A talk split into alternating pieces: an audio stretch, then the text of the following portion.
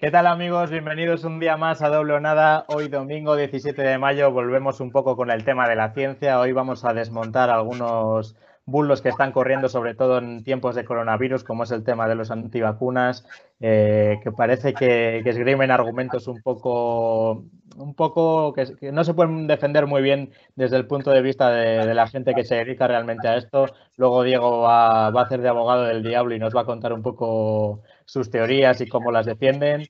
Voy a presentar a, nuestros invitados de hoy, como decíamos Diego sobre Cueva, ¿qué tal? Pues aquí sigo muy bien, ahí voy a hacer un poco, como decías, abogado del diablo, un poco antivacunas. Y nada, como siempre, que ya sé que les gusta a mis admiradores, tengo aquí mi querido tendedero cargado de ropa, que va cambiando, para que lo sepan, esto es una, una, intimidad, que siempre cambia la ropa, que no se preocupen, que no es que la deje ahí de semana en semana. Confirmamos para la gente que tenga dudas que eres consciente que está el tendedero, ¿no? Soy consciente, soy consciente, por lo que sea, entro y digo, ostras, un tendedero. Pero es el costumbrismo, me gusta. El costumbrismo, ¿no? Estoy acostumbrado a ello. También desde León, Juanjo, ¿qué tal? Hola, muy buenas. Aquí andamos. También, ¿no? A, dar cera a la gente, ¿no? Hoy. Bueno, y como mejor Diego, nos portaremos un poco bien.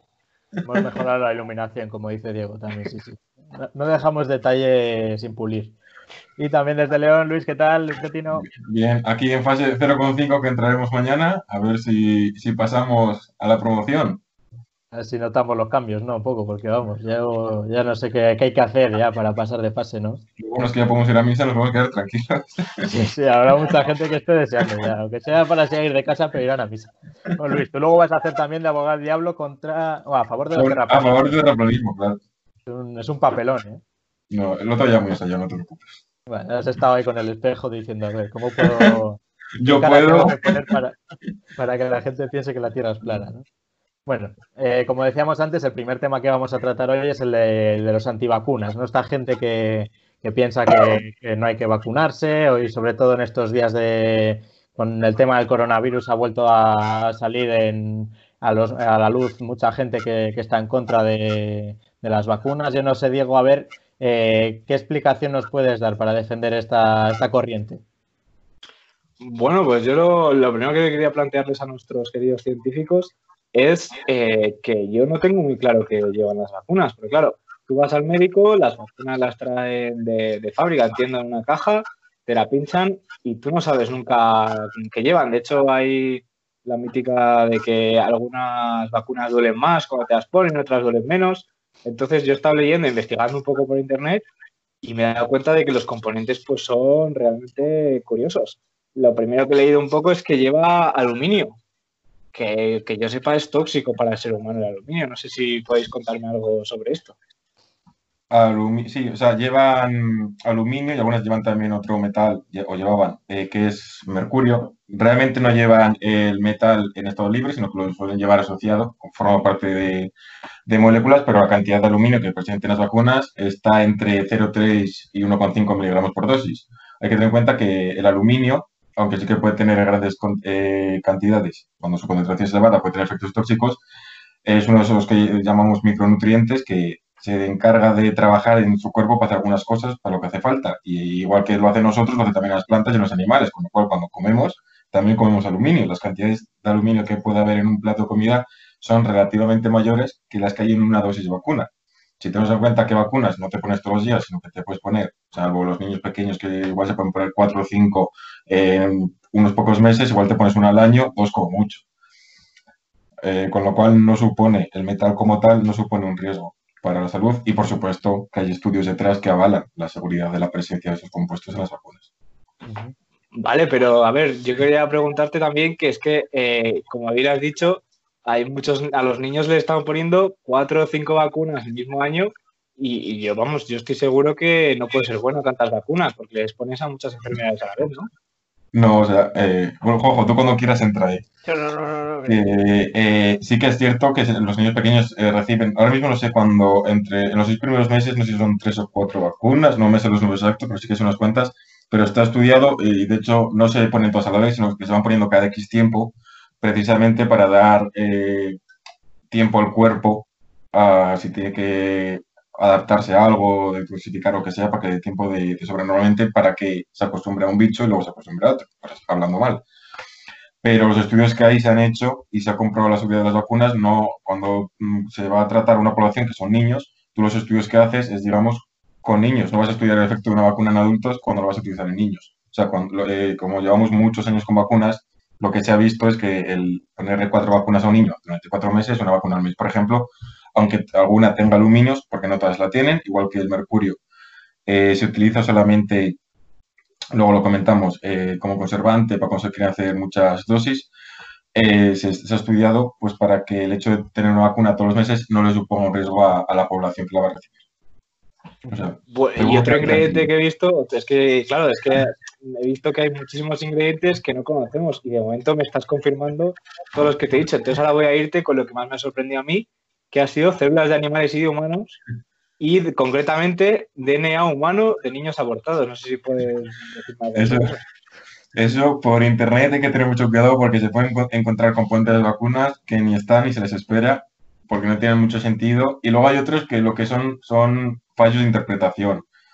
Eh, igual tú para la producción, si tú por ejemplo vas a trabajar una vacuna, la vacuna más simple, lo hablábamos el otro día, es coger el, bicho, pero que funcione mal y utilizarlo como vacuna. Si no es capaz de producir la enfermedad, y sirve para vacunarte, pero no te enferma. Entonces, una forma de producirlo es utilizar pues, eh, células animales o células humanas en el laboratorio, infectarlas con el virus ese que funciona mal y hacer más copias, digamos. Hablando, esto es simplificar mucho el proceso, muchísimo, pero bueno, es a grandes rasgos. Entonces yo creo que hay veces que de ahí se extrapola el que o en investigación para vacunas o en la producción de eso se pueden utilizar eh, células humanas o células animales de X tipo, se extrapola el que eh, hay células animales en las vacunas. Eso no es cierto. En la vacuna lo interesante es que haya, que esté el, bicho o el antígeno que hablamos el otro día, la molécula característica del bicho, que es lo que va a activar nuestro sistema inmune. Puede haber algunos restos de proteínas animales, por ejemplo, sí que es cierto, hay que se utilizan porque hacen que la eh, vacuna funcione mejor, pero células no hay. Y lo de DNA de humanos abortivos y toda esa clase de, productos que suenan a brujería de la Edad Media, no, no es cierto. No, es que no se utilicen ciertas cosas, pero se, utilizan durante la elaboración del producto. No es que sea algo que aparece en las vacunas porque sí, y mucho menos el riesgo asociado que, que le dan, que es, a mí me parece bastante aleatorio la relación que hacen entre un componente, un supuesto componente de las vacunas y una supuesta reacción. Vale, pero aquí es que, claro, sigues leyendo ingredientes y te ponen gentamicin, sulfato de gentamicin y poliomixin B, un antibiótico. Es, muy curioso, es muy curioso porque hay algunos componentes que aparecen descritos en las vacunas. No, no sé si, están presentes o no. Eh, yo diría a priori que no me los esperaba en las, vacunas, pero no son extraños porque son antibióticos. La gentamicina es un antibiótico, lo utilizo yo en el laboratorio, de hecho lo utilizo bastante. La polimixina también es un, antibiótico, no sé si es antibiótico o antifúngico ahora mismo, pero también. Y la, la nemicina también es un antibiótico. Se utilizan, pues igual que cuando todos hemos tenido, o casi todos, anginas, vas al médico y al 99% nos recetan amoxicilina. Entonces todos la amoxicilina y... A mí no, que tengo alergia. Bueno, vale, eso es con Cuando hay algún compuesto antibiótico en algún producto de la industria farmacéutica, eh, está en muy pequeña cantidad depende muy mucho también del objetivo. Hay vacunas que mm. tienen que viajar mucho, que tienen que estar mucho tiempo conservadas y por eso llevan ese tipo de antibióticos o ese tipo de productos para evitar que se degraden. Eso no quiere decir que todas lo lleven, porque no todas lo llevan, eh, ni mucho menos que estén dosis que haga su función como antibiótico dentro de nosotros. La hace dentro del vialito. Sí, aparte que una dosis, o sea, por mucho antibiótico que llevase una dosis de vacuna, el ponerte un solo, porque la vacuna, aunque sean de esas que te tienes que dar tres recuerdos y, eso, es cada X meses. O sea, la cantidad que tiene una dosis no haría nada. Y por supuesto, lo que sí que es cierto es que tiene que estar indicado en la etiqueta, porque si tú le das algún derivado de penicilinas a Javi, que intuyo que es alérgico a la penicilina, mm, ahí por No poquito sé, que hay, Yo sé que la amoxicilina. la, la amoxicilina, eh, no sé si es Eh, de, pro- de- no sé si es de la familia de las penicilinas, el ácido clavulónico sí, pero creo que es de, las, de los betalactámicos, creo que es primo, ahora es cuando mi jefe me mata, creo que está relacionado, pero bueno, si, lleva, amoxi- si tú eres alérgico a la amoxicilina y lleva un poco de amoxicilina, igual eres lo suficientemente susceptible como para que un pinchacito te produzca un shock anafiláctico. Pues para eso está indicado y entonces tú esa vacuna no te la tienes que poner, no te la puedes poner, te tienes que poner para el mismo bicho otra vacuna u otra, o, o igual eres de esa población que para una vacuna igual no se puede vacunar. Pero bueno, Lo que yo he entendido es que parte de estos componentes eh, no tienen una función dentro del organismo, sino más bien para conservar el producto, ¿no? Sí. Como pueden ser los conservantes de los alimentos. Que a las Sí, sí. personas no les hace ni beneficio ni perjuicio, sino que son para conservar el alimento. O sea, sí, ¿no? Un poco. Sí, muy importante también es tener el concepto dosis. Eh, una sustancia, según en qué dosis, puede ser buena, puede ser inocua, puede ser negativa. Eh, creo que todos, muchísimos de nosotros, desayunamos un café para levantarnos. El café tiene cafeína. Si yo me cojo el bote de cafeína de laboratorio y me como una cucharada, mm, el domingo pues ya no ha llegado el domingo porque me ha petado la patata. O sea, y una, una- me puedo tomar cinco cafés al día porque la dosis de cafeína total es muy baja, pero como me tomo una cucharada de cafeína pura, y es el mismo compuesto, no es que uno sea más, no, no, es lo mismo, que pasa la, la dosis. Y en relación a conservar, una cosa que se utiliza mucho como conservante en vacunas, lo mencionaba antes, era el mercurio, el timerosal. El mercurio sí que es cierto que tiene propiedades, eh, digamos, que afectan al sistema nervioso, al cerebro, pero como, como mencionaba antes, no es lo mismo que esté el metal libre a que esté asociado a, digamos, compuestos orgánicos. La forma que se utiliza en vacunas de mercurio eh, no se ha demostrado que tenga efectos sobre, sobre el sistema nervioso, sobre el cerebro, sobre la salud en general. Aún así, en España, por ejemplo, está prohibido el uso de mercurio en las vacunas, en principio, digamos, y en la, Unión Europea se está intentando retirar. No porque sea noci- nocivo, sino porque, bueno, por si acaso, pues vamos a intentar retirarlo de su uso. Aún así, la razón de utilizar este compuesto en las vacunas es cuando se, se tienen, se tienen que hacer vacunas multidosis, en vez de, nosotros tenemos la mentalidad de un tubito, que sacan, te inyectan y tiran el, el vial, la vacunita. Cuando, por ejemplo, hay que vacunar a poblaciones como en África, que que eh, va- vacunar a mucha población a la vez, o en casos de pandemia, como la que tenemos ahora, es más fácil hacer tubos, digamos, botes grandes de vacuna en los, en los que tú vas cogiendo dosis y vas pincha- lógicamente cambias la aguja, pero un bote, un bote te da para vacunar a 10 personas. Y para conservar esas vacunas, eh, un método muy efectivo es utilizar el, mercurio, una sal del mercurio. Vale, pero claro, ahora estamos viendo que hay un- es un batido, por así decirlo, de, ingredientes y me has comentado que lo único que hace falta teóricamente es el, el fragmento del antígeno. ¿No hay una forma más segura, por así decirlo, sin introducir todo este combinado de cosas que, como has dicho, tampoco son precisamente para vacunas, son un poco para, para conservar? Eh, es, Tú, por ejemplo, O sea- que solo necesites la proteína de la carne, no quiere decir que no te comas un filete.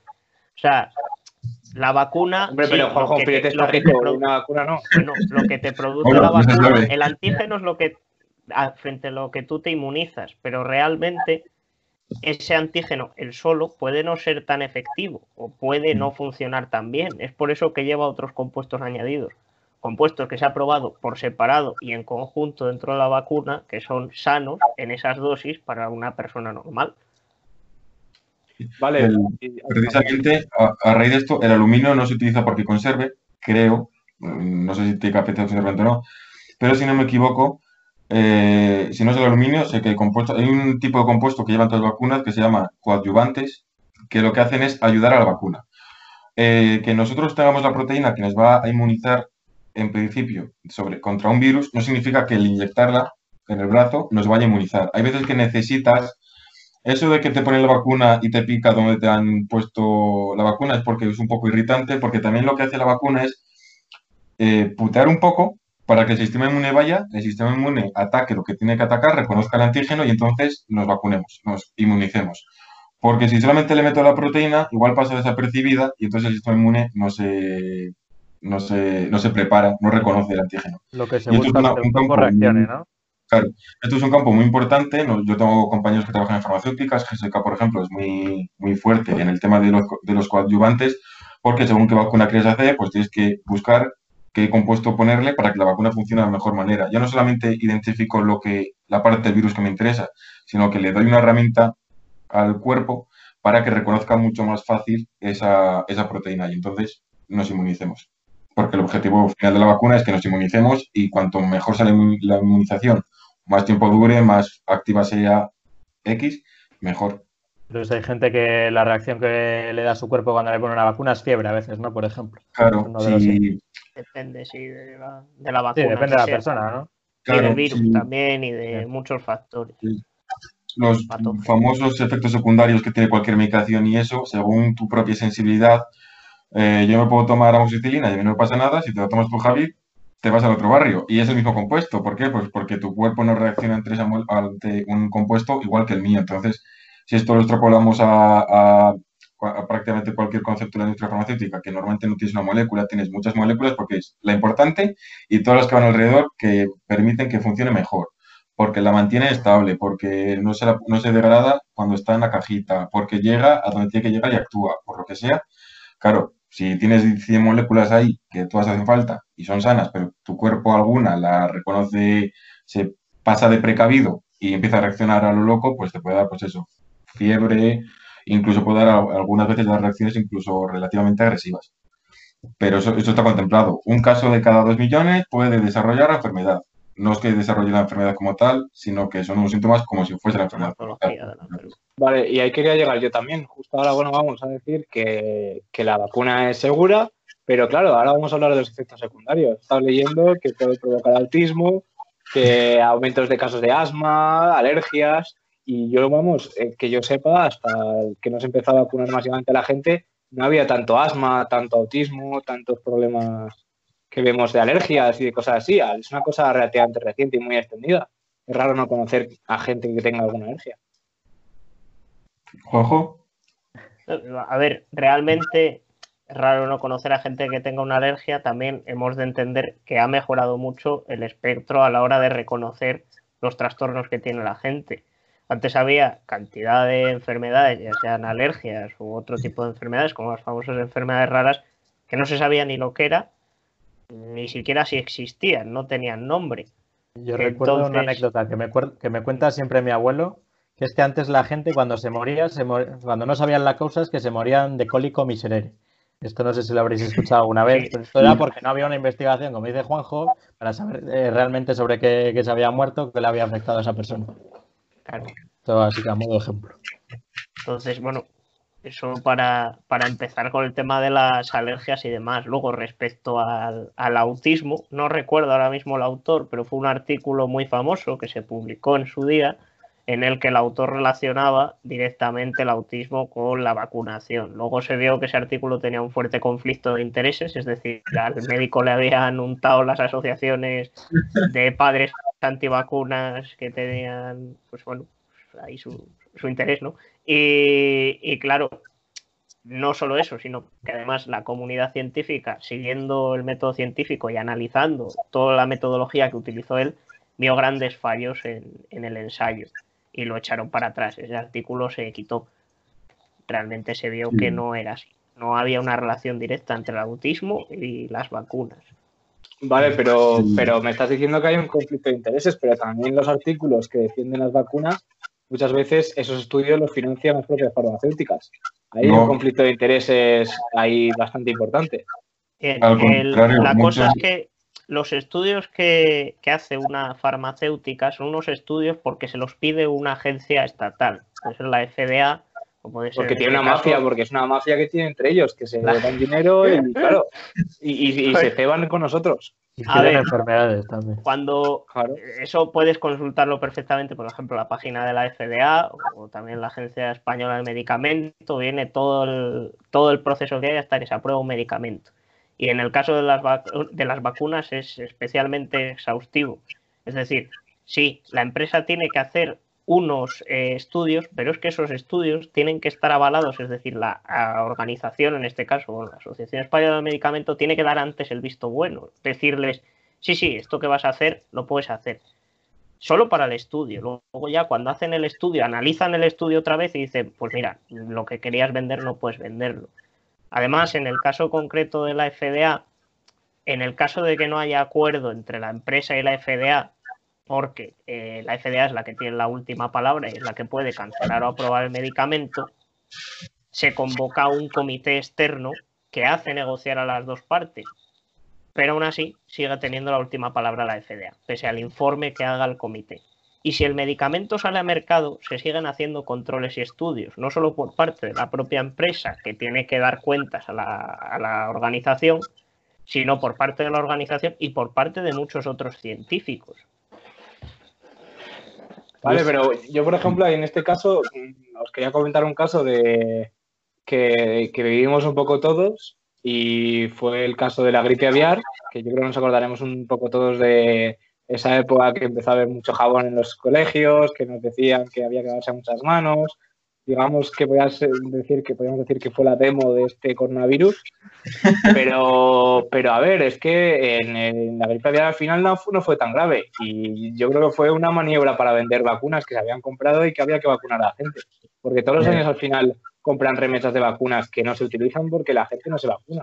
La, la gripe aviar supuso un problema para la, la OMS porque fue precisamente cuando cambió la definición de pandemia rebajó los requisitos para poder declarar una pandemia y poder actuar de forma, digamos, más, más agresiva. Y luego sé que eh, ellos esperaban que la enfermedad fuese peor de lo que fue al final, entonces las previsiones eran muy negativas, luego no fue tan mala cosa, y entonces perdieron credibilidad. Y eso es una cosa que hemos notado en el mundo de la ciencia. Cuando tú intentas, te pasas de precavido, aunque todo el mundo luego, cuando, cuando las cosas van mal, todo el mundo dice, tenías que haber sido más precavido. Cuando te pasas de precavido, a todo el mundo, todo el mundo piensa que lo que has hecho es venderte. A la OMS y a muchos eh, dirigentes, muchos eh, médicos, muchos científicos les acusó de, de, venderse, literalmente a las farmacéuticas. De que habían salido a hablar de que hacía falta vacunarse porque les habían pagado las farmacéuticas cuando realmente no hacía falta.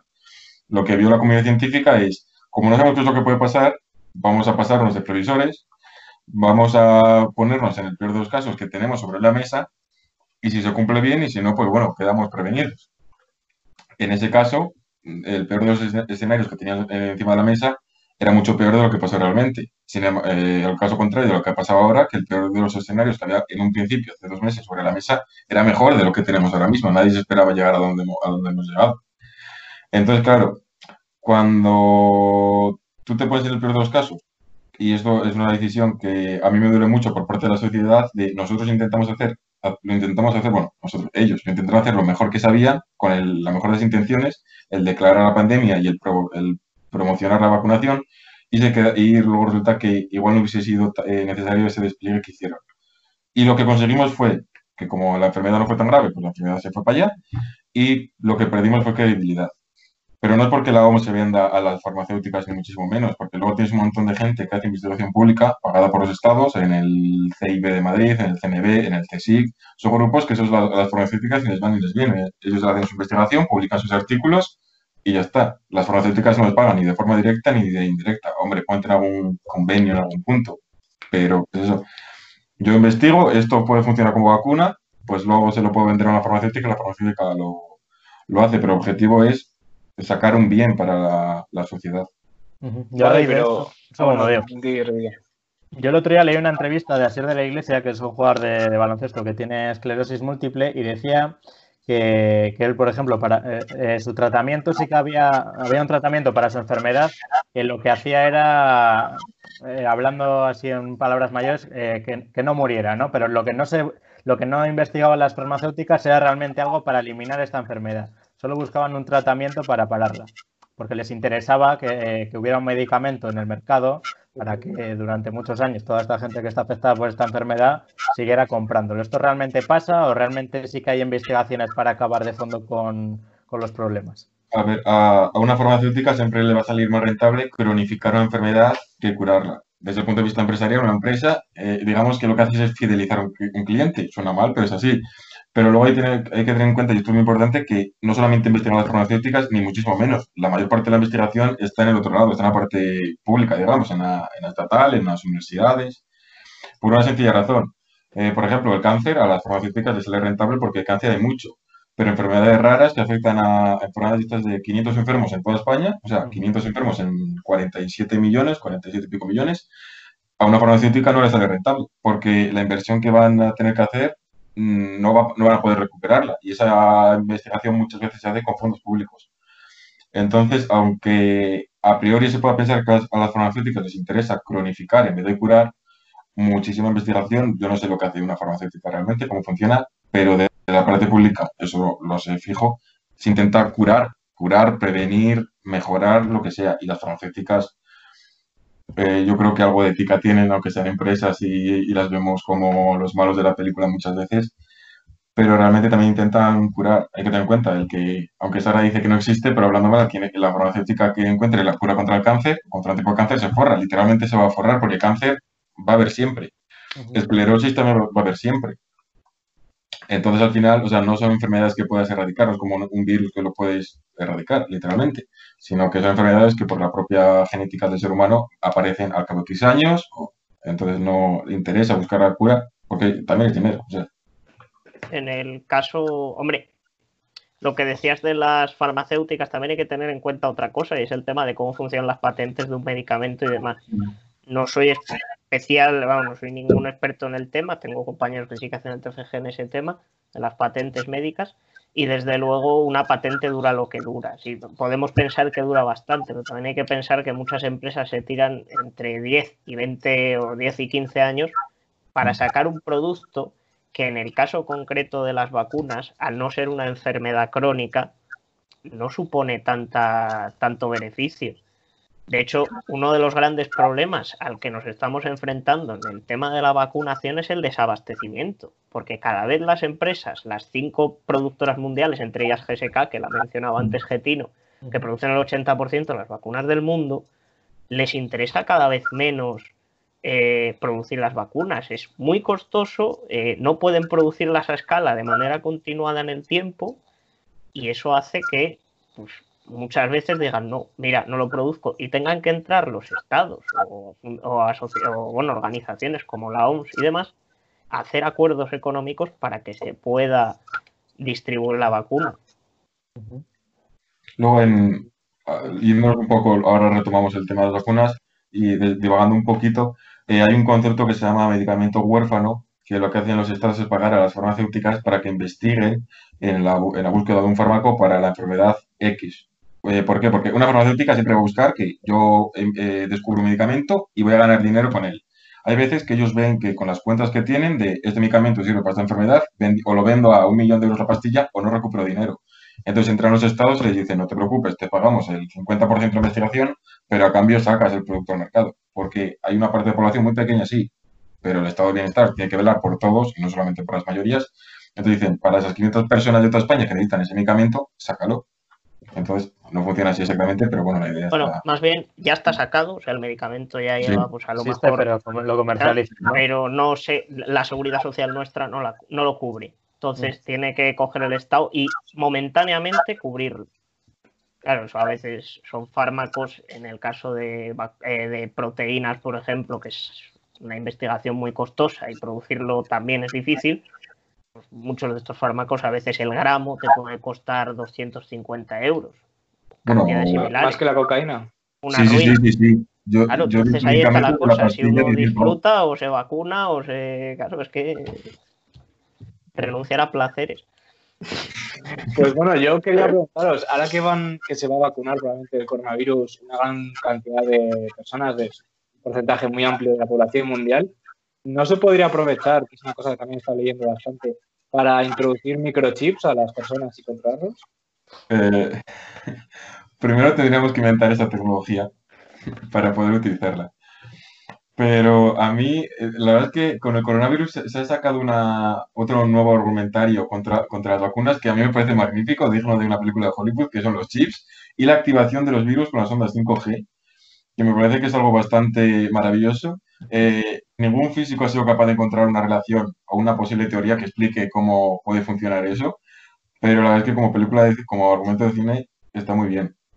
Hombre, a mí eh, me llama la atención ¿no? que nos preocupe que nos pinchen con una jeringa y nos metan un chip, pero luego llevamos un teléfono móvil a todas partes. Es que no hace ni falta llevar un chip. encima en el móvil, cuando te descargas la aplicación, le das a aceptar a todo y, y, no sabes lo que estás aceptando. Y ahora con lo de las cookies, que se supone que tienes que leértelo, yo alguna vez me las he leído y entonces he dicho, esto no, esto no, esto no, esto no. Pero cuando me las leo, también aceptar todo, que dices, más control que el que tienen ahora, poco más. O sea, Entonces, y luego es eso, que no sé yo si existe la tecnología para meterte un chip en el cuerpo que sea estable, que el sistema inmune no lo ataque, que no te produzca re- reacción, que te dé, informa- que dé información a, Bill Gates, creo que es el que va a meter los, los, los chips, que también pregunto, Bill Gates, ¿qué más le dará lo que haga yo? O sea, me intenta vender un ordenador, pero hay ciertas cosas que a Bill Gates de mi vida yo creo que le importan entre poco y nada, pero bueno, va a vender la información, supongo.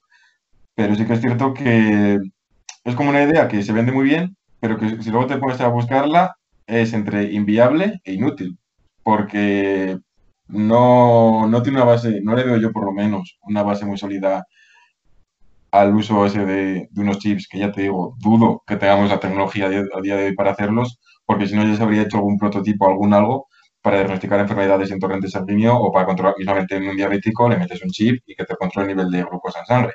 Hay aparatos, pero los hemos visto. Bueno, el de poner el dedito y el que te pones aquí en el, en el costado y te va, te va midiendo. Pero sería mucho más cómodo, pues aquí te pincho un chip y te voy diciendo al móvil la cantidad de sangre que tienes. Y no se ha hecho porque no tenemos la tecnología. Otro de los argumentos que, utilizan los antivacunas es que porque los médicos o los enfermeros, la gente del, del sistema sanitario, eh, que son los que realmente animan a la gente a vacunarse, porque ellos mismos no se vacunan. Eh, bueno, yo en su día, cuando esto pasó, cuando empezaron a comprarse muchos lotes de la vacuna contra la gripe, que Sanidad, recordamos que compró 30 millones de vacunas, una cosa similar, cada año, eh, y se recomendó que se vacunasen los grupos de riesgo y Sanidad insistió mucho en que el personal sanitario también se vacunase. Pero claro, ya salieron enseguida presidentes de las asociaciones de médicos y demás a decir que no. Pero el que no es una cuestión más bien política y no tanto sanitaria. Ellos saben perfectamente que la vacuna funciona y que les va a venir bien. Si no se vacunan es muchas veces por ese, esa actitud que tienen los médicos de estar entre por encima del bien y del mal, porque ellos combaten las enfermedades, entonces dicen, me quiero, bueno, me quiero no, pero no son conscientes del riesgo porque para ellos prima el salvar a la vida de las personas. Y luego a eso hay que sumarle que eh, piensan que, claro, vamos a ver, sí, me pongo yo la vacuna y lo que tú quieras, pero que hay gente mayor que a lo mejor la necesita más, o necesitamos material en otras cosas y no nos lo estáis dando. Es decir, son esa serie de, de razonamientos que, como vemos, siguen una línea más política, económica, quizá que sanitaria. O sea, ellos, principio. Es como una batalla personal, ¿no? Sí, más bien. Y luego, la vacuna que es, la vacuna de la gripe. La gripe tiene mucho impacto a nivel de mortalidad en los grupos de riesgo. En los grupos, a, a los jóvenes sanos nos afecta más bien poco. O sea, todos hemos pasado la gripe, pues si no este año, el pasado hace dos años. Eh, sin embargo, si tú te vas a esos médicos que bueno se van nunca vacuna de la gripe, les coges tu, su cartilla de vacunación, posiblemente la de la polio la tengan, tengan la, la meningitis, tengan la tifoidea vírica, o sea, me refiero, las que las enfermedades que sí que si te pillan te pueden dejar más para allá que para acá, esas las, se han vacunado fijo. Entonces, Luego hay que tener también en cuenta otra cosa, el otro día lo mencionamos por encima, el tema de la inmunidad de rebaño. Esa inmunidad de rebaño funciona también, en fun eh, también dependiendo ¿no? de la capacidad de contagio que tenga el patógeno en este caso. La gripe, si contagia entre una con cinco y tres personas, pues a lo mejor solo necesitas vacunar a un 40% de la población para que el otro 60 no se infecte. En el caso del sarampión, por ejemplo, sabemos que tiene que se propaga muy rápido y contagia cada persona contagia muchísimas alrededor, entonces ahí hay que tener una tasa de vacunación muy alta, porque si no no logras la inmunidad para el grupo. Esto es lo que se hace como, como, con los niños pequeños. Cuando uno coge la varicela en una clase, se intenta que se contagien todos los demás, ¿no? Un poco. Sí. Bueno, con la varicela también.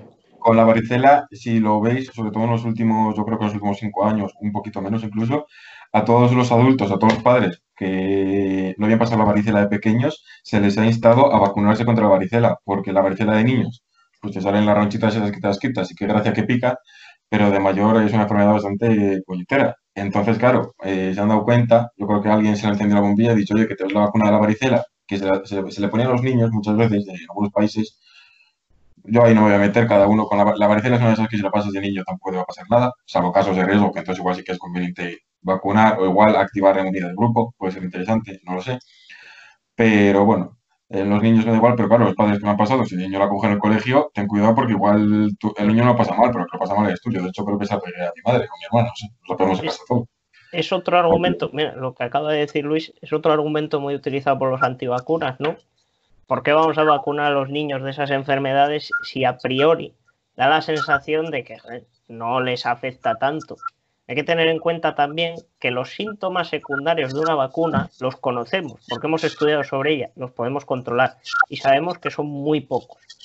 Sin embargo, los síntomas, los efectos secundarios de, derivados de contraer una enfermedad son en porcentaje más alto y son más graves y son naturales, o sea, no los podemos controlar muchas veces. Y en caso de que decidiésemos que mucha gente, muchos niños no se vacunasen, aumentaría el número de niños que contraen ese tipo de, síntomas tan peligrosos y que a lo mejor llegan a saturar el sistema sanitario. Si tenemos a no sé cuántos niños que uno de los síntomas de padecer la varicela, por poner un ejemplo, bueno, perdón, del sarampión, vamos a poner el ejemplo que es más fácil, que es una enfermedad así más conocida, uno de los síntomas del sarampión, tanto en vacuna como en el caso de contraerlo de manera natural, es la encefalitis. Pero es que en el caso de contraerlo de manera natural, aumenta mil veces el riesgo de padecer encefalitis el niño. Entonces, claro, ¿qué tenemos? Mil veces más oportunidades de que nos aparezcan niños con encefalitis y tenemos que atenderles a todos en el hospital. Me parece que eso es un grave riesgo. Vale. Y luego también. Acá, acá, sí, sí, no, di, di, di. Bueno, no, termina, termina. Prefiero que termine porque voy a cambiar un poco de tema. bueno, ese es el, ese es el principal, ¿no? digamos, otro de los principales argumentos, ¿no? Que, joder, si un niño lo puede pasar bien, y en el caso de la varicela, ese argumento se desmonta, porque es que en el caso de la varicela, después, si la hemos contraído de manera natural, podemos desarrollar el herpes zóster, que puede llegar a ser muy grave. Entonces decir, bueno, pues lo contrae de manera natural, sí, a lo mejor con 50 años le ataca un nervio y no puede caminar, ah, no puede caminar, o de los dolores se medio muere es que, y es grave realmente. Entonces eso también hay que tenerlo en cuenta. Bueno, pues yo lo que quería preguntaros es una cosa que se ha dicho de este coronavirus que es bastante inestable, ya no conocemos las consecuencias. La gente que se cura y a los dos meses pues tiene un trombo o un infarto, enfermedades pulmonares. Yo quería preguntaros si de verdad se puede crear un virus o una enfermedad en el laboratorio. ¿Es posible realmente generar algo tan peligroso como un virus? Sí. O yo haríamos eso mejor, joder, este no. Yo, siempre he dicho, dice la gente, es que lo han hecho, lo han hecho así precisamente, o este virus funciona, hablando desde el punto de vista de un bioterrorista, digo, este virus está mal hecho. Me dicen, no, es que lo han hecho así precisamente, esto me, lo ha dicho un vecino, lo han hecho así precisamente para camuflarlo, porque claro, tú lo, lo harías mucho mejor, entonces como lo han hecho mal, cuela como que es natural, digo yo, no, no es que cuele, es que es así porque es natural diseñarlo. Yo me puedo poner a jugar con ingeniería genética, bueno, yo no porque soy un poco manazas, pero alguno que sea un poco más hábil con las pipetas puede diseñarte un virus en el laboratorio o modificarte una bacteria y reventar, bueno, y sin el laboratorio. Con el tema de bacterias, con los antibióticos ya tenemos un problema encima. Empiezan a mutar, empiezas a mutarles, a meter resistencia a antibióticos o a antivirales o a lo que sea, y a capacidad que infecte mucho, que replique rápido y tal, y preparas una bomba de, de relojería. Razones por las cuales sabemos que el bicho este, el coronavirus, no es artificial. En primer lugar, por comparación, se parece muchísimo, pero muchísimo al del murciélago. Eso de que venía del murciélago. Eh, siempre decimos los científicos, esto, es un problema que tenemos, nunca podemos decir nada al 100% seguro. Podemos desmentir cosas con un 100% de seguridad, pero nunca podemos asegurar nada al 100%.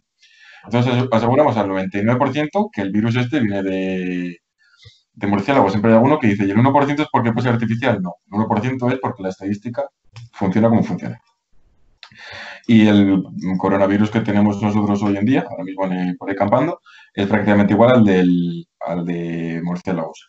Se ha visto que se, se ha estudiado que es muy probable prácticamente seguro que lo que pasó del murciélago saltó a otro mamífero y de ese mamífero intermediario saltó a, nosotros. ¿Y esto por qué, se sabe? Porque yo eh, tú coges la secuencia del, virus murciélago y la, del, la que nos ataca a humanos y las comparas y son prácticamente iguales en todos. Y hay, algunos puntos en los que ha cambiado el código que tenían. Famoso pangolín, ¿no? Decían. Sí, eh, al principio pangolín se supuso que era el primer hospedador, ahora no se sabe si es el intermedio, yo creo que para el intermedio, para el mamífero intermedio, se va a tardar un tiempo porque, y nunca se va a saber con, con tanta seguridad como el original. Porque el original es muy fácil, tú tienes, una, digamos, hablando mal, una lista de virus de murciélagos, comparas el tuyo y es que lo que más se parece al tuyo es este, o ya sabes de dónde viene. Ahora, por dónde ha pasado ese virus hasta llegar a ti, eso es un poco más complicado. Pero se podría. Esa investigación, eso cómo se hace, me parece que es súper interesante. No tengo ni puñetera idea de cómo, cómo lo hace. Y, y, eso. Y la cosa es que al compararlo, hemos visto que se parece mucho al natural. Podemos pensar, igual alguien lo que ha hecho es cambiar X letras concretamente para hacer que nos afecte a nosotros. Pues, por ejemplo, una, lo leía esta semana, es que el mecanismo que tiene el virus para infectarnos, eh, nadie se esperaba que funcionase es un mecanismo que ha funcionado, digamos, de casualidad. O sea, si yo lo diseño en el laboratorio, pues voy a utilizar... por ahí, ¿no? Claro, o sea, bueno, yo igual sí, porque yo he dicho que soy muy manazas, pero uno, uno que tenga un poco dirá, bueno, pues voy a buscar una forma de entrada de los virus a las células del ser humano que esté bien estudiada, que funcione bien, pues la del virus del SIDA, por ejemplo, o la del sarampión, o la del ébola, no sé, alguno de esos virus que tenemos muy estudiados, o la de la viruela, que la viruela está erradicada pues no sé, uno de los que sabemos que funcionaba bien, porque funcionaba muy bien, porque pues utilizo ese, no me voy a poner a probar a ver si con este funciona o no. Eso por un lado. Y luego por otro es que cada vez que haces edición genética, con las herramientas que tenemos hoy en día, cada vez somos mejores, cada vez lo hacemos mejor, cada vez podemos esconderlo más fácilmente, pero nunca podemos esconderlo completamente. Igual que esto es como un poco como el dopaje. A medida que el dopaje funciona mejor, los sistemas antidopaje son mejores. Entonces van detectando, esta molécula no me la detectan, ahora esta técnica me la detecta. Con la ingeniería genética lo mismo. Eh, las tijeras y los pegamentos que tenemos hoy en día para cambiar el genoma son muy buenos, dejan poco rastro, pero dejan rastro. Y no se ha visto ningún rastro de nada, de edición genética, literalmente de nada, en el genoma del coronavirus. Hablaban de que terminaba en muchas AES, eso era uno de los eh, argumentos que daban para que fuese eh, de laboratorio y es mentira porque es una cualidad del RNA, bueno, de una molécula que tenemos los eucariotas, los humanos, los mamíferos, las aves, todo eso, eh, en nuestro cuando nuestra información se expresa en un punto, siempre termina todo con muchas seguidas. Entonces los virus han cogido esa característica, pues nos infectan, porque les hace falta para camuflarse, para aparentar que son parte de nosotros. Y es por eso. Eh, porque tenía secuencias en su genoma que eran parecidas a las del virus del SIDA. Decían que le había metido otro del virus del SIDA. Eh, yo cuando me enteré esto dije, leñe, pues es interesante, voy a ver qué es lo que pasa, me puse a leer el artículo y tal, y luego resulta que era, pues por bioinformática, habían encontrado trozos que, digamos, azar más o menos elevado, coincidían con los virus del SIDA, pero porque eran secuencias que están más extendidas entre los virus. O sea, tienes, un virus tiene parte de virus general y parte de virus concreto. Pues la parte general, que comparte muchos virus, pues es normal que la tengan muchos virus. Es decir, el de no sé qué y el de no sé cuál. Entonces hay por ahí mucho, mucho mito, mucha eh, eh, lectura equivocada de yo leo que el virus este tiene algo que se parece al del SIDA y entonces pienso que han cogido todo del SIDA y lo han metido aquí. No es por eso, es porque se ha interpretado mal la información que ha sacado la comunidad científica. vale, bueno, otra... bueno, te dejo, dale. Eh, otra cosa interesante quizá con este virus es la capacidad que tiene, que se ha visto, de infectar a otros mamíferos. Bueno, está por probar qué capacidad real tiene y cómo lo hace, pero sí se ha visto que hay otros mamíferos que lo padecen. Entonces dices, joder, para haber hecho un virus tan sumamente específico, se ha ido un poco de las manos. A cargar aquí a toda la fauna, a todos los mamíferos. Pero realmente, bueno, a mí me llama mucho la atención que eh, muchas veces esto, esta mentalidad que surge ¿no? de la conspiración o de, joder, nos quieren hacer algo, surge en los países ricos. empieza a morir gente en los países ricos y empezamos a decir, hostia, nos quieren matar y nos quieren controlar nuestros gobiernos. O sea, lleva muriendo millones de personas por la malaria todos los años y nos la trae floja, realmente. es que tú a alguien le hablas de la malaria y, bueno, si sabe que hay un parásito y demás, eh, le da igual. Y nadie piensa, joder, ¿no será la malaria para controlar a los países del África subsahariana para poder extraer sus minerales? No, nadie, nadie se hace esos planteamientos.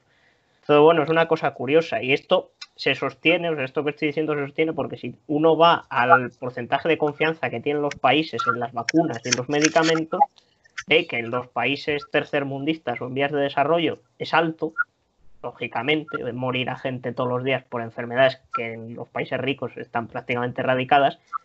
Y el país que más desconfianza tiene en vacunas, medicamentos y demás es Francia. Claro. Porque no se nada que, les ¿Tú opinas que, es eso? Que estamos, mm, por decirlo mal y pronto, estamos mimados. Somos unos niños mimados que no han visto el sufrimiento y, y vale, yo quería preguntar otra cosa en respecto a edición genética ¿Es posible, esta pregunta va a parecer que tengo un plan por detrás muy turbio? Está en el tendero, el plan escrito. Está colgado aquí, está en una carpeta de esas marrones. La voy a entregar a alguien sentándonos cada uno a un lado del banco. Pero eso esta tarde, cuando nos dejen salir a las 8 a dar un paseo, conspiro a esas horas. Y yo quería preguntaros si es posible, una cosa que se ha comentado también mucho, que se haga un virus específico para atacar a alguna característica como la raza, como unos ojos azules, por ejemplo, algunas características caucásicas o, o vamos, algún tipo de racismo. Con ojos azules todavía se podría hacer, porque se sabe. Con el término raza es muy curioso porque yo he visto algunos vídeos y esto sobre el concepto de raza a nivel fenotípico y a nivel genotípico, y a nivel fenotípico, pues el color de piel, eh, los rasgos.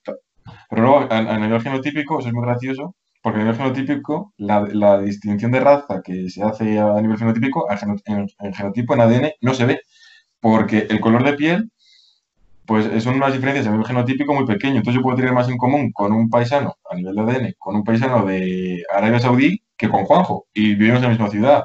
Porque resulta que mis antecesores vienen de cuando los árabes estuvieron aquí en, en la península y los de Juanjo vienen de los celtas que vinieron de Inglaterra. Entonces, claro, y somos muy parecidos.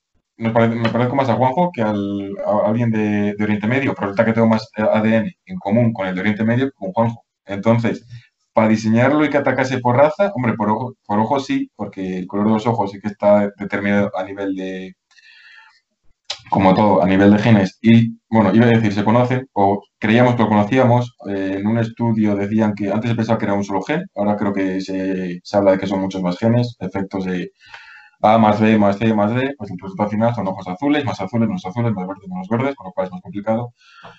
Con el tono de piel, pues igual todavía sí, pero luego hay, hay muchos rasgos que son, el término raza es más algo lingüístico que a nivel biológico, con lo cual si yo quiero, por ejemplo, algo que ataque a los españoles y no a los franceses, ando fastidiado porque con el mix que tenemos los españoles, parte de franceses también tenemos. Con lo, es, difícil seleccionar, ¿no? Sí, además hay que tener en cuenta que el término de raza, eh, que tuvo su auge a principios de siglo, bueno, ahora pues, vuelve a resurgir un poco. Eh, No, por favor, que esto se va por otras vías. La cosa es que ah, cuando ya se empezó a investigar la genética, muchos de los conceptos empezaron a caer. Y es que además empezamos a ver también, a descubrir pues, que hubo otros homínidos antes que nosotros. Si, no solo eso, sino es que además hemos descubierto que algunos tenemos ADN de esos homínidos y otros no tanto. Por ejemplo, un africano tiene tanto porcentaje, eh, en general, el africano medio no tiene tanto porcentaje de ADN de Neandertal como lo puedo tener yo. Que dirás, joder, hostia. Pero si yo creía que el Neandertal era tonto, a ver si los tontos van a ser nosotros, ¿no? Pero le dices esto a Trump y le a la A mí no me sorprende mucho, ¿eh? la, entonces, claro, hacer ahí un virus que digas es específico para una raza, a lo mejor la lías y tú piensas que no tienes nada de esa raza, pero tu padre hizo travesuras. Es que hay que pensar que ahora tenemos nuestra moral y nuestras cosas, pero hace siglos éramos mucho más frívolos, o sea, ¿dónde va a parar? Entonces... Y, luego hay que ver los virus, virus que afecten solamente a una especie, ya no digo una raza, una especie, yo ahora mismo tengo en mente el de, iba a decir el de perdón, el de la viruela, que conseguimos erradicarlo porque solamente afecta a humanos, con lo cual eh, no sé si había animales o tal que podían actuar de vectores, pero se erradicó porque solamente afectaba a humanos. Uno de todos los virus que, hay. Si no somos capaces, si no, si no existe forma natural y la naturaleza para esto se las ingenia mucho mejor. Si la naturaleza pudiese borrar el mapa, igual ya nos lo habría hecho antes. Si la naturaleza que prueba muchas más combinaciones a la vez que nosotros, no encuentra un virus que ataque solamente por, por casi por especie, para que nosotros lo hagamos todavía más concreto con algo que es más un término, un concepto lingüístico, cultural que biológico, es que es prácticamente imposible. Ya para cerrar el tema de las vacunas, eh, hoy habéis comentado, no, estos días habéis comentado en, el, en vuestra cuenta de Instagram de Ciencia pero no mucho, el tema de la vacuna del papiloma que sí es solo para mujeres, ¿no? Y vosotros lo desmentíais esto. Sí, ¿Cómo, eh, es el tema? El papiloma siempre se, asocia, la gente lo asocia con el eh, cáncer de cuello de útero, que es lo que ocurre, que los hombres pues útero no tenemos. Entonces, en plan de, este virus solo causa la enfermedad, a los hombres nos da igual. Eso es falso por dos motivos. Primero, no solamente causa eh, cáncer de cuello de útero, también causa las verrugas genitales y puede causar otro tipo de, cáncer, oral, anal, eh, de pene, o sea, una lista de más variopinta, que ahí ya sí nos empieza a afectar a los hombres. Y ya no solamente porque nos afecte o no, sino por otra sencilla razón. En caso de que no nos afectase, los hombres sí que podríamos ser portadores. Entonces, aunque solamente lo manifestase la enfermedad de las mujeres, los hombres lo transmiten. Entonces, si en, si en vez de vacunar solamente a la población que lo, que lo sufre, vacunas a la población que lo transmite, la protección que generas es muchísimo mayor. En Australia se vacuna a chicos y a chicas y se ha visto que eh, la incidencia del cáncer de cuello útero ha bajado muchísimo. No tendría sentido eh, de forma directa o cualquiera pensaría vacunar a un hombre contra algo que va a causar cáncer de útero no tendría que influir directamente en las estadísticas, pero influye de forma indirecta. Se contagia menos, entonces la incidencia final es mucho menor. Pero aquí, de hecho, en España, si no me equivoco, era una. Solo se vacunaba a las mujeres, ¿no? A Porque las sí me mujeres, suena, me suena de y- que era esta que te llevan al, al colegio y, Sí, y tenían que solo las chicas. ah, eh, sí, en el colegio sí, pero a la seguridad social se le ocurre también a homosexuales, Ujú. porque se considera grupo de riesgo. Eso es lo que me han dicho, ¿eh? yo tampoco lo he mirado mucho, pero ahora no sé si cualquier persona, si va al médico, si yo creo que la seguridad social, o sea, ya te digo, es lo que me ha llegado, tendría que mirarlo, pero yo creo que igual si vas a la seguridad social, la seguridad social sí que lo cubre. También por el mero hecho de eso, de el impacto indirecto que tiene sobre, sobre la población. Ya no solo actúa sobre eh, la población que va a sufrir un cáncer que es muy agresivo, sino vectores de transmisión. Aparte que te libras de otros tipos de cáncer y enfermedades que van por el camino. Que parece que no, que es una tontería, pero también hay que tenerlas en cuenta. Entonces, el futuro que, los, que les espera a los antivacunas podríamos decir que es este, ¿no? Bueno, para terminar, como durante el coronavirus, durante los primeros meses, los antivacunas desaparecieron completamente de las redes sociales y han aparecido justo ahora, cuando ya está, eh, los números de muertos son mucho más bajos, los países empezamos la desescalada y todo eso, esperando pues a ver si lo hacemos bien y no repuntamos otra vez. ¿Cómo es cuando la- el, panorama, cuando el panorama estaba fastidiado? Desaparecieron. Y ahora que está todo mejor, ya es cuando aparece, pues yo no voy a vacunar porque no sé qué, porque no sé cuál. He visto un meme que me hace mucha gracia de, bueno, que salgan primero los antivacunas y luego ya cuando demuestren que su teoría funciona ya salimos el resto. Entonces yo creo que, que es algo con lo que hay que convivir. Hay casos puntuales de gente que no se quiere vacunar o no quiere vacunar a sus hijos, que sí que es cierto que hay que respetar. Pues eh, yo leí un caso de una mujer que había vacunado al hijo mayor, había tenido una reacción muy adversa contra la vacuna y el niño se había quedado en de ruedas. Y, y tenía un hijo pequeño al que no quería vacunar y salió un pediatra que explicaba que era un caso puntual en el que era normal pues, que la madre no quisiese vacunar al segundo hijo, pero que no, era problema porque la inmunidad de grupo no solamente está para proteger a la gente que no se puede vacunar, sino esos casos concretos que aparecen. El problema es la gente que decide que no me quiero vacunar pues porque no me apetece. Es ahí donde ya tienes un, un problemilla. Yo ahora, librándome ya del mantra este de abogado del diablo que, que me ha costado Diego, ¿eh? Ha parecido que les defendías. Jolín, ahora ya, ya puedo sacar los machetes. Yo quería deciros que, tal y como decía Luis, yo estoy seguro que No hay gente, se retiraron de las redes, pero estoy seguro que hay gente, por lo que yo he oído, que hasta que no vea eh, carros de caballos mm, recogiendo cadáveres por las puertas de cada edificio, no van a de creerse. cuadrada de la peli que El, problema es Pero hasta que que no vean médicos con el pico este pa- de La la peste. Yo estoy, vamos, sobre todo, eh, a mí me fascina la capacidad de esta gente conspiranoica de salirte por los cerros de Úbeda para, para, no, pero es que si, pues lo que os he hecho, os he hecho ya ahora antes, lo de que, se- que os 5G, que si autismo, que sea como que yo, de hecho, el argumento mejor, que el mejor argumento me parece para desmentir esto es que mm, yo no creo tanto en la raza humana como ellos.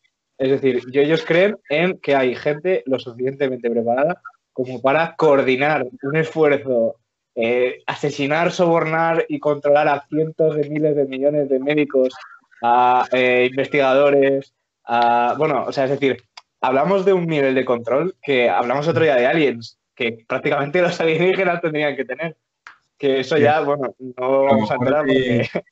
lo mejor de las teorías de la conspiración es la cantidad de gente que tiene que estar involucrada para que una idea sea verdad. O sea, es que es- Sí. porque te pones a pensarlo y al final tienes que tener compincha- compinchado hasta los de los periódicos y hasta el tendero que te vende el periódico, porque si te das cuenta por detalles, dices, todo el mundo tiene que estar compinchado contra ti y cinco más. O sea, es una conspiración contra... Y, y- y lo mejor es que te pones a, a preguntar ese por qué. O sea, porque dices, vamos a suponer que es una conspiración. ¿Para qué sirve esta conspiración? Y son cosas en el 90% de los casos muy poco sólidas. En, en- en el tema de las vacunas, porque te quieren controlar, porque te quieren enfermar, que lo de controlar te lo compro. Lo de enfermar, ¿para qué? No tiene sentido. Pero luego hay otras conspira- conspiraciones que dices, es que no tienen utilidad ninguna. O sea, es una conspiración por conspirar. Por Por conspirar, aburre. porque os aburre. Yo creo que tiene tanto para la dinero. famita. Yo creo que es la famita. Bill Gates tiene tanto dinero que yo creo que se aburre y dice, vamos a conspirar por conspirar. A mí me han hecho relaciones tangenciales del tipo, es que el coronavirus es para controlar. ¿Controlar qué? ¿Qué va a ser? Sí, sí. Para convertir esto en Venezuela, digo. España en concreto, ¿no? Como Italia, Italia es por culo, ¿eh? Solo España es Venezuela y ya está. Mucha, mucha visión de futuro tenía. Es que Estaba además, buscando un meme de, de los antivacunas que es que no le encuentro. Ahora era algo así como. Salía una tarta de cumpleaños con un 9, de, de- de un niño que cumplía 9 años, decía algo así, eh, co- eh, una cosa que un antivacunas nunca va a ver, algo así, o el padre el hijo de un antivacunas nunca va a ver. No me acuerdo cómo era, pero era muy bueno, era muy ilustrativo. Bueno, hablando Sí. de teorías de la conspiración, vamos a pasar al segundo tema, que es el de los terraplanistas. Que aquí el papel de abogado del diablo lo va a hacer, Pero quedo lo va a yo. hacer Luis. Es una tarea muy complicada. ¿eh? Yo- Pero, pero es magnífica porque lo mejor de todo es que me va a tocar, yo, voy voy a hacer una punta antes de meterme el papel, es que eh, aparte de lo que decía Diego, de, o Juanjo, de eh, argumentaciones completamente transversales, eh, en lo que nos basa- me voy a poner como si fuese terraplanista, es que a mí nadie me puede demostrar realmente, cara a cara, que la Tierra es redonda, por ejemplo. Eso por empezar, hablando ya del más simple de los detalles, el modelo de la Tierra esférica no se puede mostrar en un face to face. Mm, Yo, si os parece, voy a hacer de, de fiscal, pero de fiscal del pueblo. Voy a ser un fiscal no científico y le voy a soltar el primer mamporrazo a nuestro querido amigo Luis. Te voy a hacer una aclaración. El fiscal siempre defiende al pueblo porque es el Estado.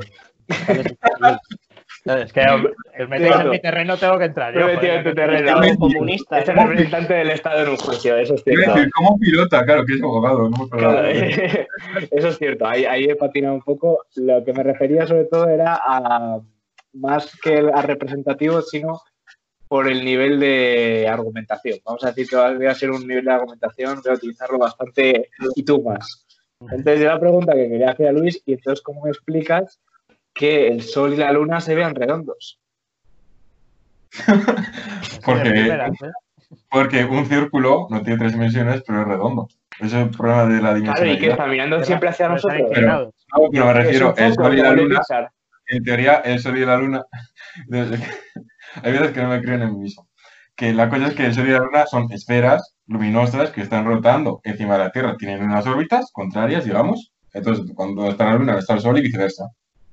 ¿Pero qué serían? ¿Como, como láminas que están mirando hacia nosotros? No, no, no, son esferas. Son esferas, Pero, o sea, soy la luna son esperas, pero eh, la Tierra es plana. claro. Eso es. ¿Y por Bueno, qué? Hay, hay modelos que lo explican esto, ¿no? Una tierra plana y esferas Claro, que las tortugas debajo y los elefantes y el conco de Las cascadas cayendo por el borde. Claro, sí, como los barcos. No, no, es que hay unas barreras de hielo. Que estos lo habéis perdido. Es que tengo que reconocer que yo soy muy, muy, muy naive en el tema del terraplanismo. Soy un terraplanista mm, ingenuo, todavía no me sé todos los argumentos. Pero o sea, la hay un muro alrededor de hielo, que es la, bueno, la Antártida no, porque Antártida es un continente, hay un, un muro, un muro infranque- infranquea- que no se puede flanquear de, de hielo. Y, y eso, y lo que tienes por encima es la, la cúpula del este, con las estrellitas y Como la eso de Truman, ¿no? Un poco. sí, Bueno. Pero, una sí, pregunta. Se sube de Truman, pero sin puerta de salida. Tú dirás, Vale, y, entonces, ¿por qué, por qué puede ser de día en un sitio y de noche en otro a la vez? Si estuviéramos en un paisaje plano, ¿sería siempre de día o de noche a la vez en todo el Eh, mundo? ¿no? no, porque si tú coges un plano y tú coges un papel y pones una linterna y le acercas mucho, lo suficiente, no, es, no ilumina todo el papel, ilumina solamente una zona. Si eso rota, va O iluminando sea, que es como, una, es como, como que el foco va cambiando de sitio. O sea, el, fo- el foco se mueve. pero, el pero, el, pero vamos a ver, entonces, pero el foco no es eh, perfecto, siempre mm, eh, Claro. deja eh, menos luces para los lados, entonces Claro. tampoco queríamos un poquito de luz, ¿no? No, no, un poquito no, porque si está muy centrado, la, la zona de penumbra sería el amanecer y el anochecer, y luego por otro lado tienes la zona de oscuridad completa y de luminosidad completa. O sea, ¿Y como, las- como un estaciones? puntero láser. Juanjo, cambio de pregunta. Las estaciones, pues esto creo que es porque eh, la órbita del Sol y la Luna no es un círculo perfecto. Hacen elipses, bueno, el Sol supongo, la Luna no pinta nada, hacen elipses y entonces hay veces que están más, más cerca del centro y hay veces que están más alejados. Entonces, según cómo se sitúa el Sol, ilumina más o menos y entonces hace más calor o menos. ¿Y cómo de grueso es? La Tierra como de... O sea, si yo pico mucho para abajo, ¿puedo llegar a caerme? No, la respuesta es que no se sabe. Ah, No se sabe. ¿no? O sea, el, núcleo, el núcleo de la Tierra para los terraplanistas no Ah, existirá. no ¿no? existe. Claro que no existe, que- por supuesto que no. Es que No se sabe, es que no, poniendo en no situación. se sabe lo que hay debajo de... Entonces, pues no se sabe. Vale, y el tema de la gravedad... llegar a los bordes porque los gobiernos mundiales desde el año 1000 antes de Cristo conspiran para que tú no puedas llegar a ese borde y luego si intentas picar hacia abajo es imposible porque los mismos gobiernos mundiales te lo impiden también y luego es que aquí yo como terraplanista quisiera decir que claro que los los de la tierra hueca es que son unos completos lelos o sea ¿dónde van? la tierra esférica hueca pero- eh, Haciendo, majaderos. Haciendo un paréntesis, a mí lo que me gusta de esto es eh, el terraplanismo con la Tierra hueca, el Sol dentro de la Tierra, el mundo dentro de la Tierra. La verdad es que si las combinas todas, es una cosa magnífica, porque Sí, sí. empiezan a hacer aguas las teorías entre ellas y se empiezan a enfadar unos con otros y descalifican.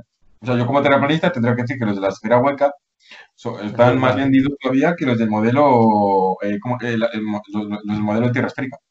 Claro, eh, yo había oído también que es que igual es que el cielo es una cúpula que va girando, en plan el sol está pegado y la luna también, entonces van como girando y esto es como, un, como una bolita de nieve de esas que regalan cajitas pero en la Tierra. pegaos no pueden estar porque tienen que tener, eh, eh, se, se calcula que tienen que tener unas eh, órbitas, eh, no, no son ni circulares ni... Pero con ni- raíles, ¿no? No, van, Juego de Tronos. tienen que, o sea, tienen que hacer, aparte del movimiento rotatorio, tienen que ir como rotando sobre sí mismos, haciendo una especie de como espiral del cuaderno para explicar también las estaciones, porque si no las estaciones no se explican. Cachis la es que... Precisamente el modelo que mejor describe esa rotación en espiral junto con el movimiento alrededor es el modelo heliocéntrico. Pero es que, a ver, es que no hay pruebas que demuestren eso, Juanjo. Hombre, Eh, pero, y entonces una pregunta, eh, ¿por qué mm, hemos cambiado de...? Porque claro, antes se pensaba que la Tierra es plana, ¿por qué ahora es esférica y quién...? Y, o sea, ¿por qué Galileo empezó ese, esa corriente de conspirador control de sobre, el, sobre la gente? Hombre, no fue Galileo, fue Copérnico. Pero puedo sacar siempre Ah, el, cierto. artículo, el artículo mágico bueno, que es... los sumerios ya sabían que la Tierra era esférica, pero fueron la Bueno, única pero de la época. Había diversidad de opiniones, Juanjo. Según la Biblia, que es un argumento que hay que sacar mucho a relucir, eh, ¿quién era? Eh, ¿Josué? ¿Era? No me acuerdo qué profeta era, que el Dios le da la capa- se sube a lo alto de un monte y es capaz de ver toda la tierra, con lo cual eso no compagina con una tierra esférica. Eso por un lado. Y por otro, durante No el Génesis, tenemos nada que decir contra eso. Bueno, y si, y si- y si Dios es como las palomas, que, que puede como, ¿sabes? Como que tenga los ojos en diferentes sitios para no. tener más visión. Como No, no, porque no, es Dios el que lo ve, es el profeta. El profeta sube a la montaña Ah, y vale, vale, montaña lo ve.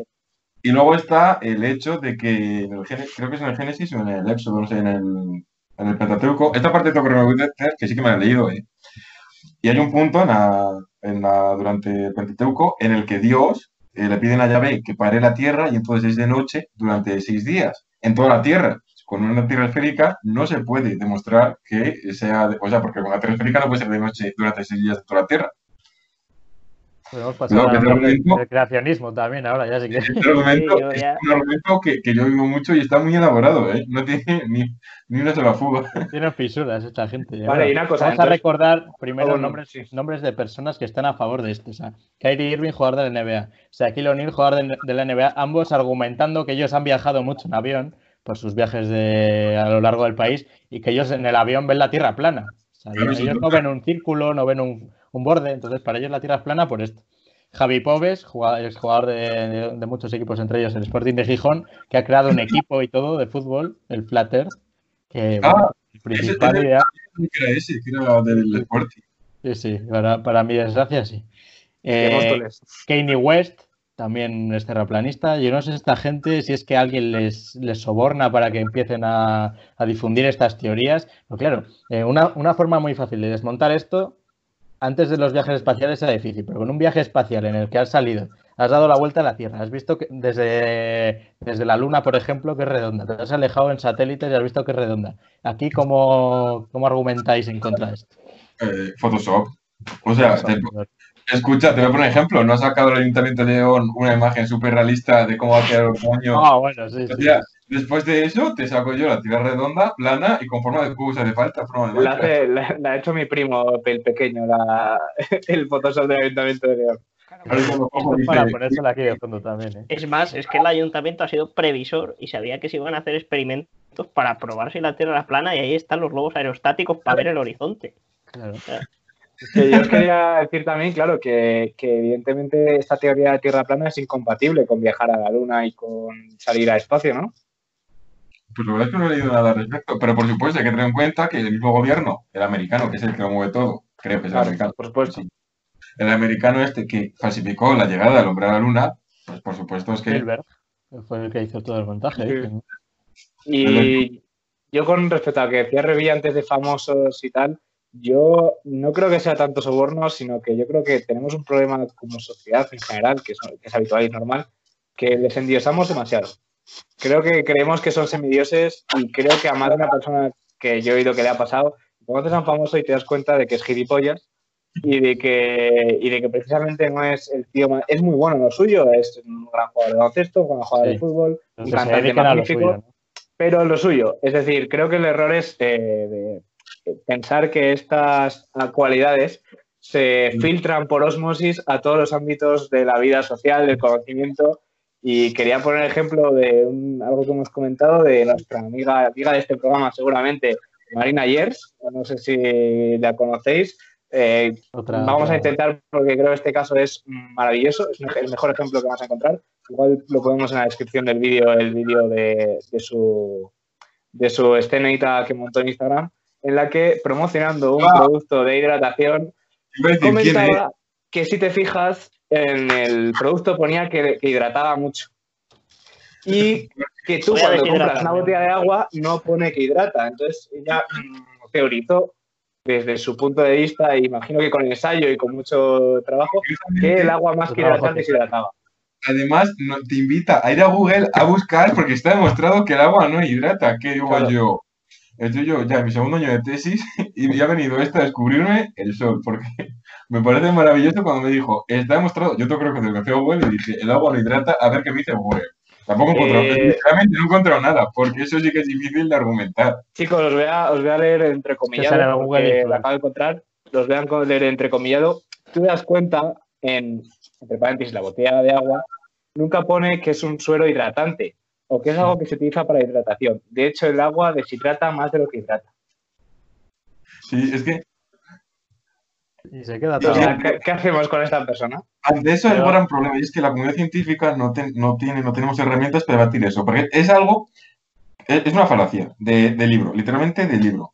Ahora, como una persona se la crea, desmontársela va a ser prácticamente importante, porque el concepto de hidratar viene del, no sé si es latino-griego, agua, hidro, agua. Con lo cual ya, cualquier explicación que le vayas, vayas a dar va a ser redundante. Entonces no se lo vas a poder demostrar nunca. O sea, O sea, que, que igual es una genio de, de los conspiranoicos. debería, ser presidente de- del... lo, lo un comentamos el domingo pasado, ¿no? Que eh, esta pseudociencia, estos dogmas, beben todos de, del no poder falsear algo. O sea, no poder decir esto es falso o es verdadero. Y beben mucho también de que al final eh, no Oye. se apoyan en datos o en resultados ni los interpretan, sino que se apoyan en las emociones de las personas. Entonces, tú en el momento que intentas con datos rebatir una emoción de una persona, no se lo suele tomar bien. Entonces ya ahí hay una barrera que es imposible de romper. Lo estamos viendo ahora con el coronavirus, que da igual lo que diga un científico, que como piense que ese científico está subordinado a alguna ideología contraria a la suya, pues se va a dar de bruces y, y nada. O sea, no hay nada que hacer. Yo es que Estamos- respecto a esto tengo una teoría, que es que esta gente lo que hace es buscar la mayor gilipollez que pueda y decir, mira, ya que no me conocen por mi trabajo, me van a conocer por soltar esto. Lo sueltan, empiezan a, pues claro, la gente eh, no se para a pensar que esta persona no lo está diciendo en serio, lo, lo dice tan convencida que es que empieza a decir, esta gilipollas, esta gilipollas, le dice tanta gente que al final se hace famosa. Y esto ha pasado también, por ejemplo, con Palencia estos días. Hay un tío que ha salido diciendo no sé dónde está Palencia. Ha cogido otro, que no se sabe ni quién es, y ha dicho, es que Palencia, o sea, que sacaba un mapa de Palencia, como tengo ya aquí a los del ataúd, es que, ah, es que Palencia, ahí no creo ni que viva gente, no sé qué, si hay alguien que viva en Palencia que lo diga, ¿sabes? Cosas así. Y lo que hacen es... La Javi se nota ofendido con el tema de Palencia ahí. Sí, sí, sí. sí, sí. En Castilla siempre han estado muy olvidados. Sí, en Castilla en general las tienen aquí, pues eso. Yo, por ejemplo, Castellanos. he llegado, castellanos, he llegado a ver Castellanos. discusiones estos días que han rozado lo absurdo, ¿no? Pone, por ejemplo, alguien en el típico gráfico de infectados, pues claro, como es un gráfico exponencial, o sea, eso crece Ah, multiplicándose, pone el eje con logaritmo. Algo matemático, porque si no lo haces así te sale una puta línea recta hasta el infinito. Bueno, pues alguien diciéndole que cómo falsear una curva, pones valores más pequeños y ya está. Yo, pero vamos a ver, ¿qué es un logaritmo? Bueno, no, no, no, pues el contraargumento era, no es que sea un logaritmo, es que tú eres un perro socialista. Ya está. No hay nada mejor, son de comunistas. Claro. no hay nada mejor que El- contar. el, logaritmo, el logaritmo lo inventó Engels y, y Karl Marx, estaban ahí los dos Newton, Newton era comunista. también. Eh, de hecho, quería, igual, no sé si hasta qué punto contraéis vosotros, igual para ese día podríamos hablar con alguna persona un poco más especializada en matemáticas o estadística, de cómo se puede mentir con los datos. Hemos visto, sobre todo al principio de, de la enfermedad, cómo se asociaban datos que no tenían nada que ver, como altas infectados o acumulación de infectados o muertos mm, con actas diarias. Entonces, claro, veíamos que la curva iba así y, y la de altas, pues iba subiendo también, pero no tanto, evidentemente, porque los muertos se iban acumulando. Entonces, Para- bueno, ya, para eso- bueno, eso ya lo veremos. Para eso hay que, hay que buscar a alguien que sea del campo de la medicina. Claro. Porque ya no es tanto el, el si se representa como números planos o como logaritmos, eso es un detalle sin más, sino realmente qué significa cada dato de cada gráfica, porque incluso ni, Juan- ni siquiera Juanjo y yo, que sabemos algo del tema, que no somos expertos ni de vacunas, ni, ni de terraplanismo, ni de nada. Juanjo es experto de... Juanjo, no sé. No ve y yo de tampoco. O sea, expertos, que es, es nuestro campo de trabajo, donde más conocimiento tenemos. Pero el concepto, por ejemplo, mismamente, yo lo discuto muchísimo con mi padre y con mi hermana, la definición de caso, de qué se considera un, un caso, eh, si, es un positivo por PCR, si es un positivo en cualquier test, si es una persona que solamente tenga los síntomas aunque no haya dado positivo en alguno de los test. Claro, el cómo definas tu caso, eso ya te condiciona mucho para tu número de casos diarios. Entonces, claro, eh, tú, mm, el hecho de cambiar la definición de un día para otro no significa que a fulanito se levante y diga, pues hoy voy a considerar esto y mañana esto otro. No, es que, pues mira, estamos viendo que esto funciona así, vamos a cambiar la definición porque nos estamos quedando atrás. Hay que ser un poco más agresivos. También ha- habrá algún criterio. También, por ejemplo, otra cosa que hemos visto mucho, yo lo he visto mucho en discusiones, es ¿cómo que Castilla y León, que hasta ahora, para mí, para mi gusto, es la única comunidad que está publicando bien los datos, ¿cómo Sí, que Castilla y León publica los datos? Twitter para publicar datos. ¿eh? Claro, Sí. publica, los publica Madrid también. Y yo me he ido a los datos de Madrid, que a lo mejor los han cambiado ya, pero bueno, me fui ayer, o antes de ayer, no me acuerdo, y viene casos positivos. ¿Vale? ¿Esto qué quiere decir? Porque no dan más explicaciones a mayores. Luego, si te vas a la de Castilla y León, pues ellos vienen los test que han hecho, cuáles han dado positivo, cuáles no. Es decir, es una estadística muy Desglosado. desgranada. Es eso es parte de la transparencia de los estados democráticos. Y, es, y muchas veces, si tú no proporcionas ya de entrada todos los datos posibles, es muy difícil que después vengan las interpretaciones estadísticas. Porque una interpretación estadística puede estar bien hecha o mal hecha. Si está mal hecha puede llevar a errores fatales. Pero claro, si tú ya de entrada no proporcionas los datos, ¿qué interpretaciones va a hacer la gente? Por la que le salga de los cojones y como le salga de los cojones, sin basarse en nada. Y lo- luego se junta el que los datos no están completos con que la gente no sabe interpretar bien los datos. Y yo considero que si los que hemos estudiado algo relacionado con esto nos cuesta entenderlos, eh, los que no, los que un campo completamente dis- distinto les va a costar todavía más entenderlos.